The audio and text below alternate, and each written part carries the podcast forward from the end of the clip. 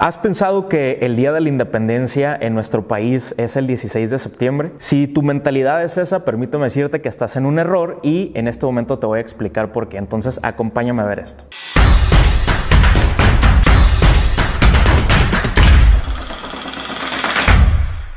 La independencia de nuestro país se formalizó el 28 de septiembre de 1821, no como nosotros eh, estamos habituados a celebrarlo el 16 de septiembre.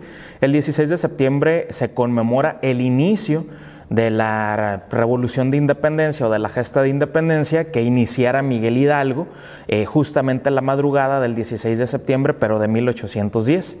Va a ser ya en la etapa de consumación con Agustín de Iturbide que eh, van a sucederse o van a ocurrir muchas cosas para que se produjera eh, la independencia de la Nueva España.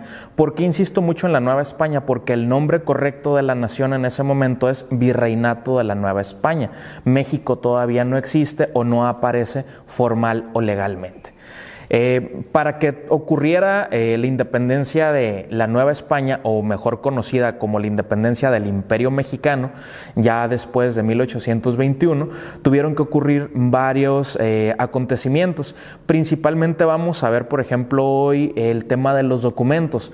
Hay varios documentos que los diferentes personajes en las diferentes etapas de la independencia elaboraron para poderle dar orden o para poderle dar rumbo o futuro a lo que iba a ser mulher todo, todo, este proceso para independizarnos de España. Sin duda alguna, uno de los documentos más importantes es el que redactara José María Morelos, eh, más o menos en 1813-14, que eh, se conoce como Los Sentimientos de la Nación. Eh, más o menos Morelos hace como una radiografía de lo que está ocurriendo en el país, del sentir de los mexicanos en aquel momento, de los hispanos y entonces él retoma todo esto y lo plasma en ese documento. El segundo también es muy importante, es el plan de Iguala. Gracias al plan de Iguala, por ejemplo, eh, los dos bandos de la independencia, los realistas, que eran los españoles, y los eh, insurgentes, que eran eh, pues aquellos que proponían la independencia o estaban luchando para eso, se ponen de acuerdo. Entonces los líderes son Iturbide y son Vicente Guerrero.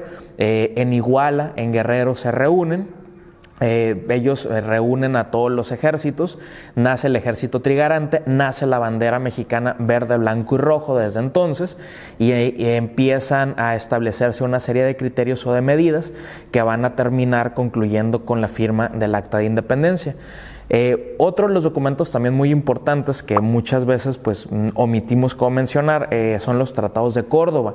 Eh, en esos documentos que se firman entre Iturbide a la cabeza, por ejemplo, del proceso de independencia como representante de, de los que quieren la independencia, los tratados de Córdoba van a ser ratificados por la última autoridad que el rey de España enviara a la Nueva España a gobernar en su nombre, que era eh, Juan O'Donoghue. ¿De acuerdo? Entonces, en los tratados de Córdoba eh, se establece que la forma de gobierno que va a adoptar el nuevo país va a ser la del imperio. ¿De acuerdo? Y entonces eh, ya tenemos tres documentos ahí, eh, Sentimientos de la Nación, el Plan de Iguala, los Tratados de Córdoba y el más importante que va a retomar todos los eh, textos anteriores es el Acta de Independencia del Imperio Mexicano. Nada más voy a destacar como lo más importante que tenemos que tener en claro. Eh, dentro de los, eh, del acta de independencia del Imperio Mexicano dice lo siguiente, la nación mexicana que por 300 años ni ha tenido voluntad propia ni libre uso de la voz, sale hoy de la opresión en la que ha vivido. Los heroicos esfuerzos de sus hijos han sido coronados y está consumada la empresa. Es decir, después de 11 años se logró el objetivo o el resultado que era la consumación de la independencia. Esta acta eh, se firmó en lo que actualmente es el Palacio Nacional un 28 de septiembre de 1821. Y una de las frases o de los apartados también del acta de independencia del Imperio Mexicano eh, es muy importante por lo siguiente, porque dice que restituida pues esta parte del septentrión, o sea, esta parte como del continente americano, al ejercicio de cuantos derechos le concedió el autor de la naturaleza, en la libertad de constituirse del modo que más convenga a su felicidad. Es de los pocos documentos en la historia, por ejemplo, el acta de independencia de nuestro país, que habla acerca de la felicidad de los ciudadanos. Entonces, eso también es como interesante y no hay que perderlo de vista. Gracias a que esto se firma el 28 de septiembre en Palacio Nacional, nacemos a la vida independiente con una serie de retos y dificultades que ya iremos viendo más adelante. Entonces, hasta la próxima.